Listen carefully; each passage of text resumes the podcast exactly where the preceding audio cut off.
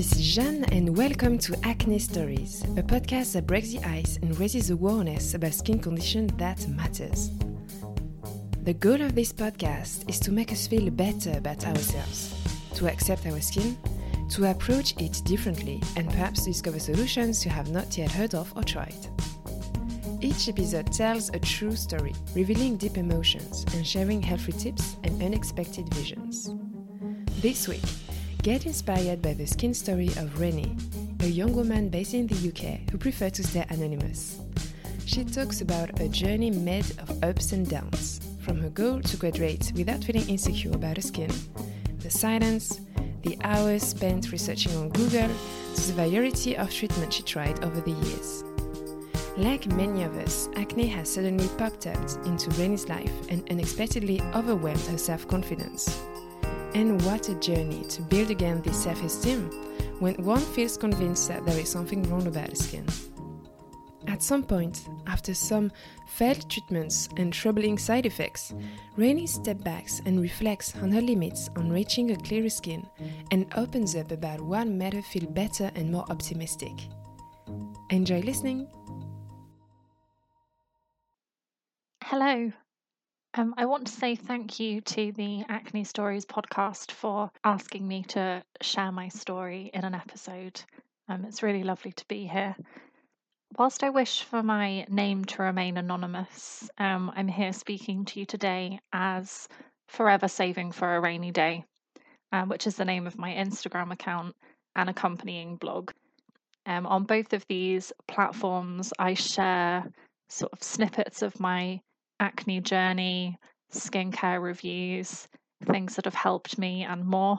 Uh, my name came about because I realized fairly early on I was spending an absolute fortune in trying to control my skin. So, just over a year ago, Forever Saving for a Rainy Day was born.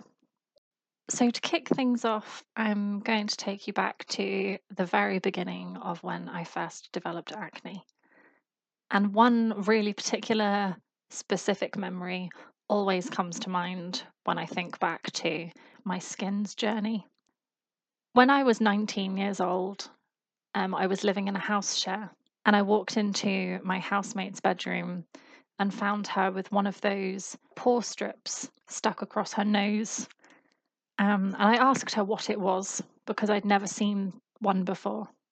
Um, and she told me that it was to remove blackheads and my first response at 19 was to ask what a blackhead was, because at that age I didn't even know.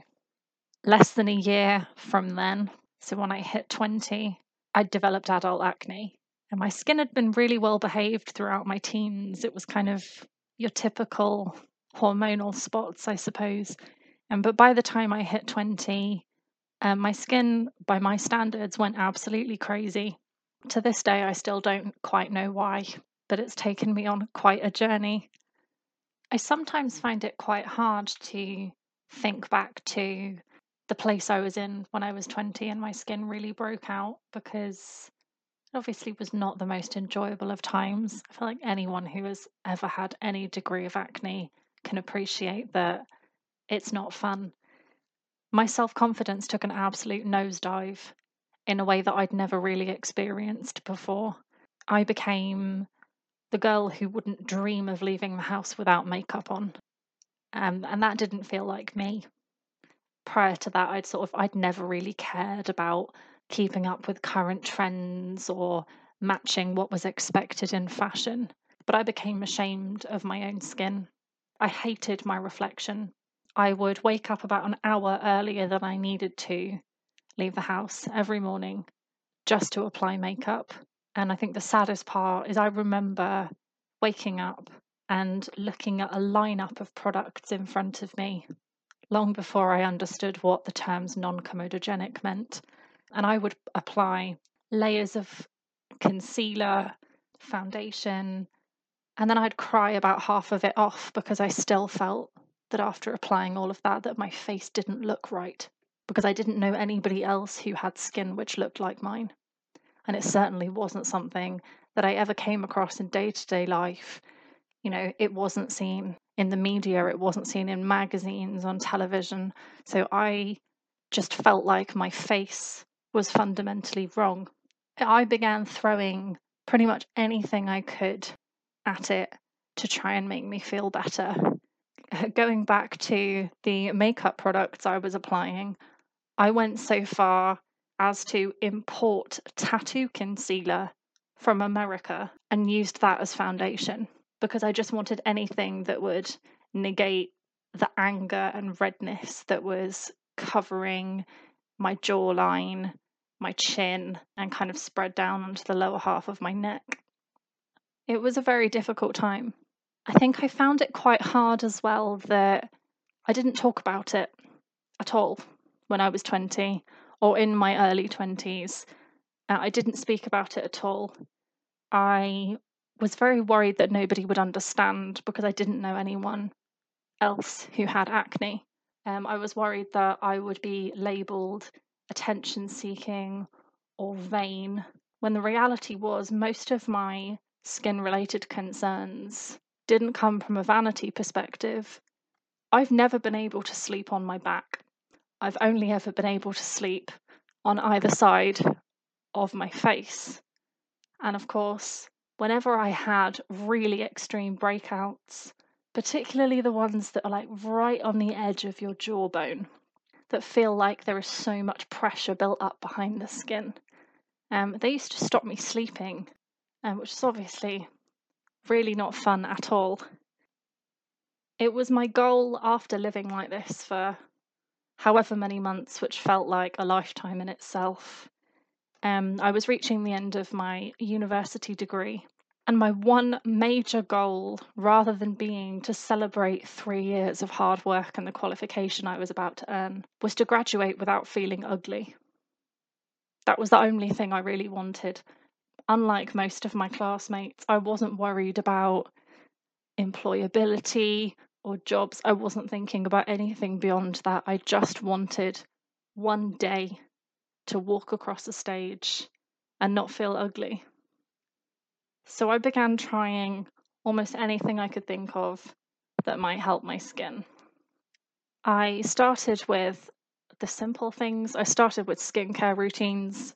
So I tried things like tea tree ranges. I tried pretty much everything you could buy off of the shelf in Boots or Superdrug. You know, the usual offenders like Neutrogena, Garnier, Simple. Some of them were so aggressive they made my skin really dry and gave me patches of almost like irritated eczema.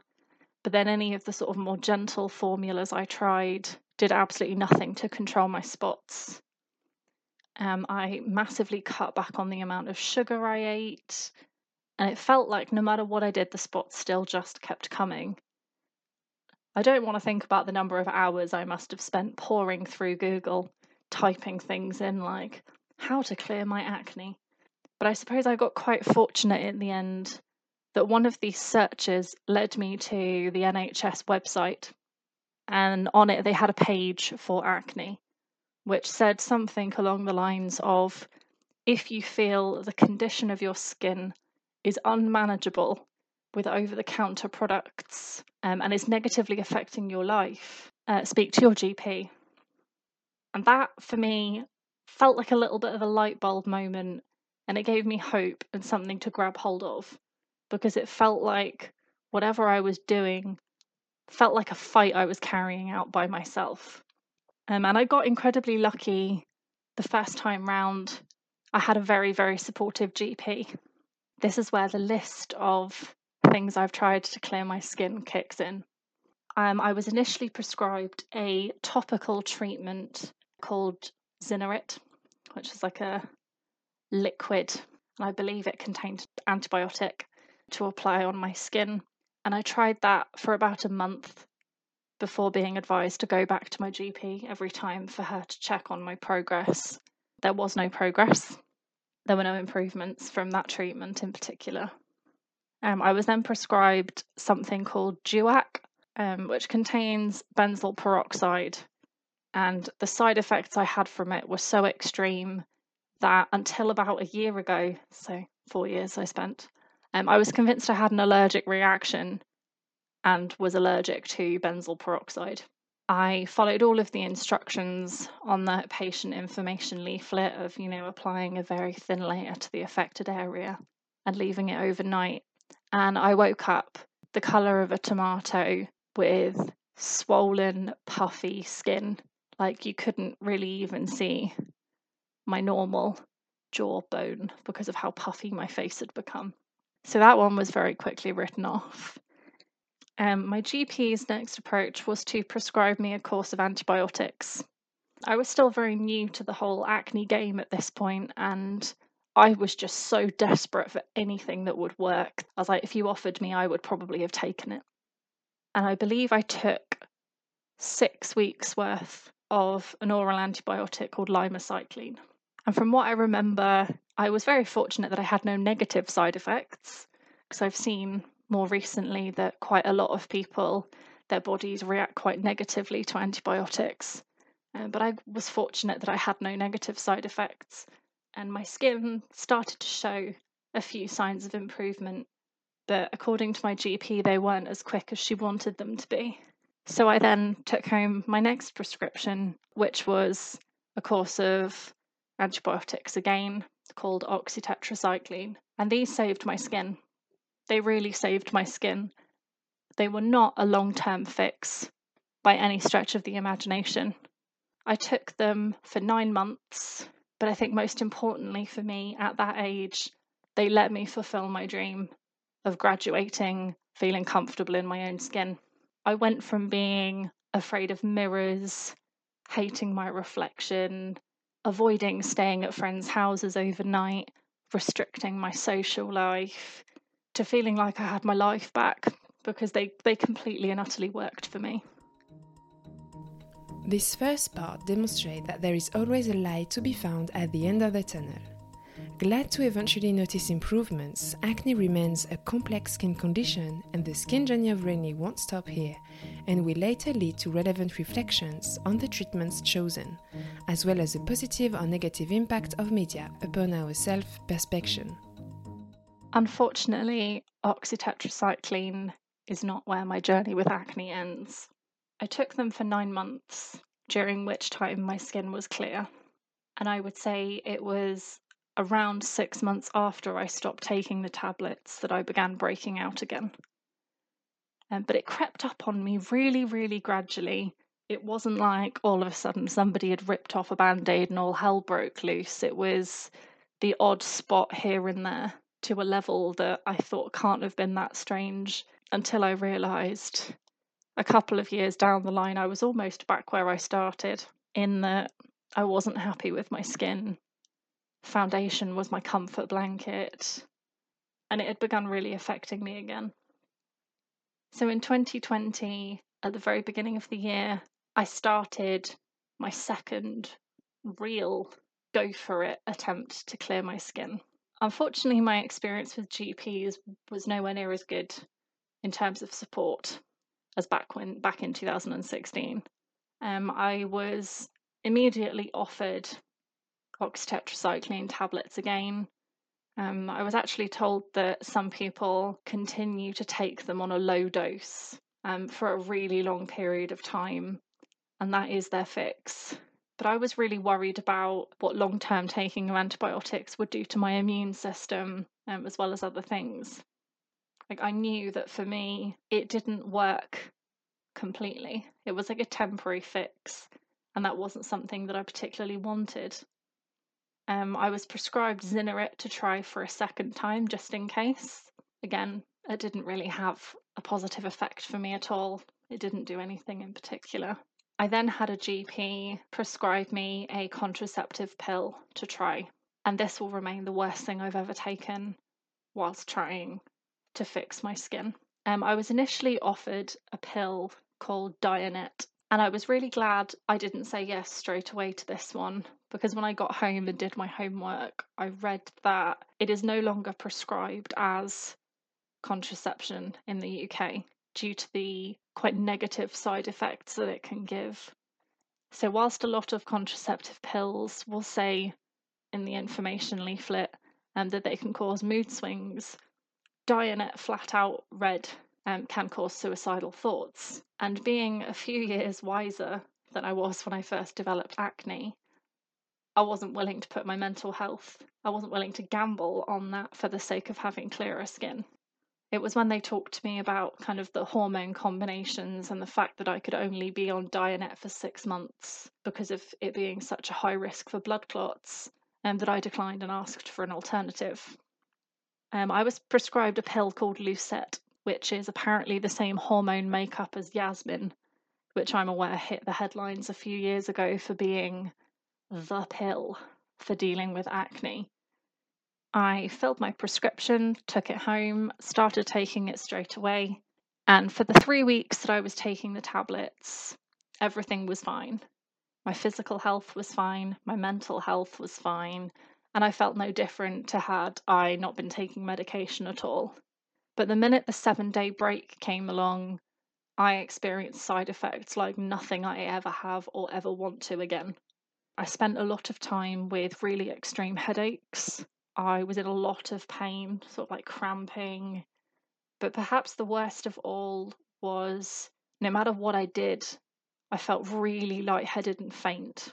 Um, I wasn't able to work for a week, and the only way that I could get around my house was to crawl on my hands and knees because every time I did anything that meant I wasn't horizontal, kind of like big sweeping patches of black uh, filled my vision. It was absolutely terrifying. Really, it really, really frightened me. And it made me question just what I was doing to myself in a bid to have clearer skin and whether or not it was really worth it. That moment, as awful as it was, was a real, real eye opener for me. The Lucette experience really made me reflect on my entire journey with acne. It made me think back through every single thing I had ever put myself through, both physically and emotionally, in a bid to have clearer skin.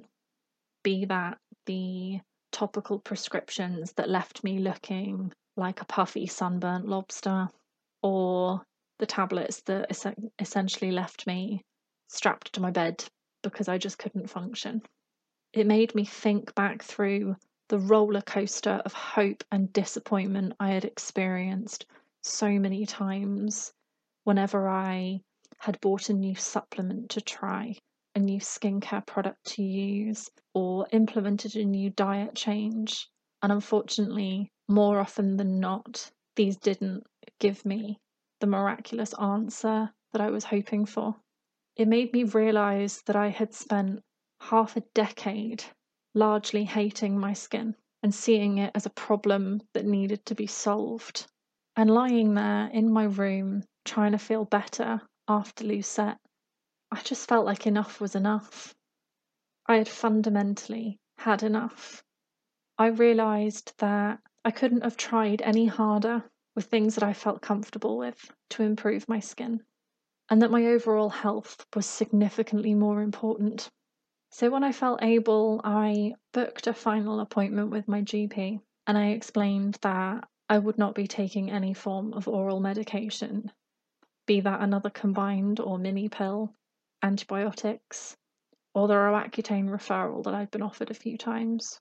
And I asked them if I had really exhausted every single topical prescription that the NHS can offer in a bid to treat acne. And she scrolled through my notes and said that seemingly there was one I hadn't yet tried. And I left with a prescription for Differin, or adapalene, as it is also known. For those who don't know or may not have used it, it is a topical retinoid prescription. It remains the only topical treatment that I have ever used that made a difference to my skin and it made a difference in quite a short period of time. It helped to change my life. It really did. Um, I was prescribed it sort of in the earlier quarter of 2020 last year. And I'm really grateful that I kind of kept sticking at it whilst maintaining my boundaries of what I was happy to try, rather than just taking anything that doctors were trying to throw at me when I felt uncomfortable about it. In comparison to things like Lucette that made me feel appalling. The worst I ever got from Differin was some dry skin, which obviously was quite easy to correct compared to feeling endlessly faint. Uh, I got quite fortunate in that I didn't experience a purge from this product, so my skin didn't get any worse before it got better. And I would say it took about, from what I remember, about two, if not three weeks for me to begin seeing some sort of positive changes.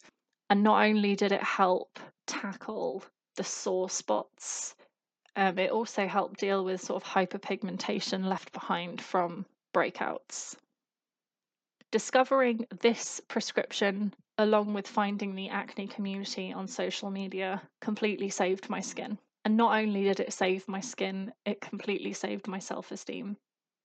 Seeing incredibly inspiring individuals post unfiltered, unedited, real skin was life changing. I remember in school as a teenager kind of being told the negative effects of the media and the things that it can do to our self esteem. But I don't think I ever realised just how much it had affected me until I began seeing faces that looked somewhat like mine. Um, another real moment for me amongst my acne journey from 2020 was seeing a makeup spread in Boots magazine. Um, none of their images are ever edited or filtered. And in an article that was completely unrelated to acne, uh, there was a photo shoot of a girl showing off makeup looks. And underneath her foundation, you could see skin texture.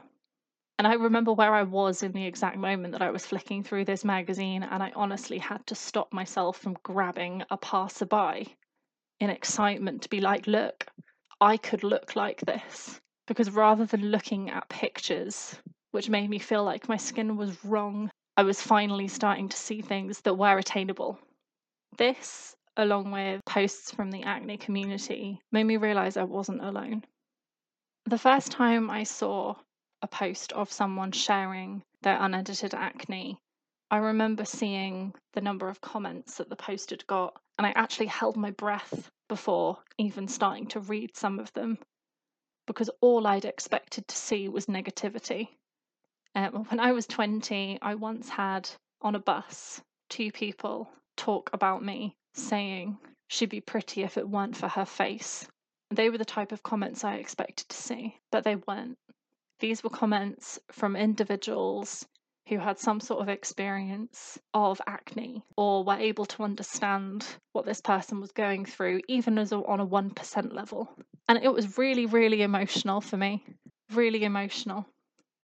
Discovering the acne community online gave me day to day access to unedited, unfiltered, real skin content. It helped me learn so much more about skincare about self confidence. There were times when I would see acne related memes that made me laugh. It made me feel so much better because I felt like somebody got it. Because ultimately, my clear skinned friends, whilst they would support wherever they could, they were never going to understand. Seeing people with acne living their lives without limits helped challenge so many negative beliefs that I'd somehow ingrained in me from when I was younger. I witnessed people get engaged, married, have children, live their lives, all with acne, whereas I spent my early 20s believing that my skin made all of that impossible. The acne community, along with kind of what I went through with Lucette and discovering adapalene, that amazing concoction really helped me to let go of this notion that my skin had to be perfect. And I just stopped caring in the nicest way possible. And it felt like complete freedom. Even now, there is not a day where I take it for granted that I can leave the house with a couple of pimples on display and I'm like, oh well, these things happen. It's life. I will always, always be grateful for that. I hope you enjoyed this episode as much as I did. If you would like to share your story or your opinion on the podcast, you can get in touch with me by writing to acne stories podcast at gmail.com. Feel free to share this episode on social networks and to rate it, ideally 5 stars, on Apple Podcasts. Acne Stories is also available on Spotify, TuneIn, and many other platforms. For more information, feel free to follow the Instagram page at Acne Stories Podcast. Have a great day and see you next week for a new episode.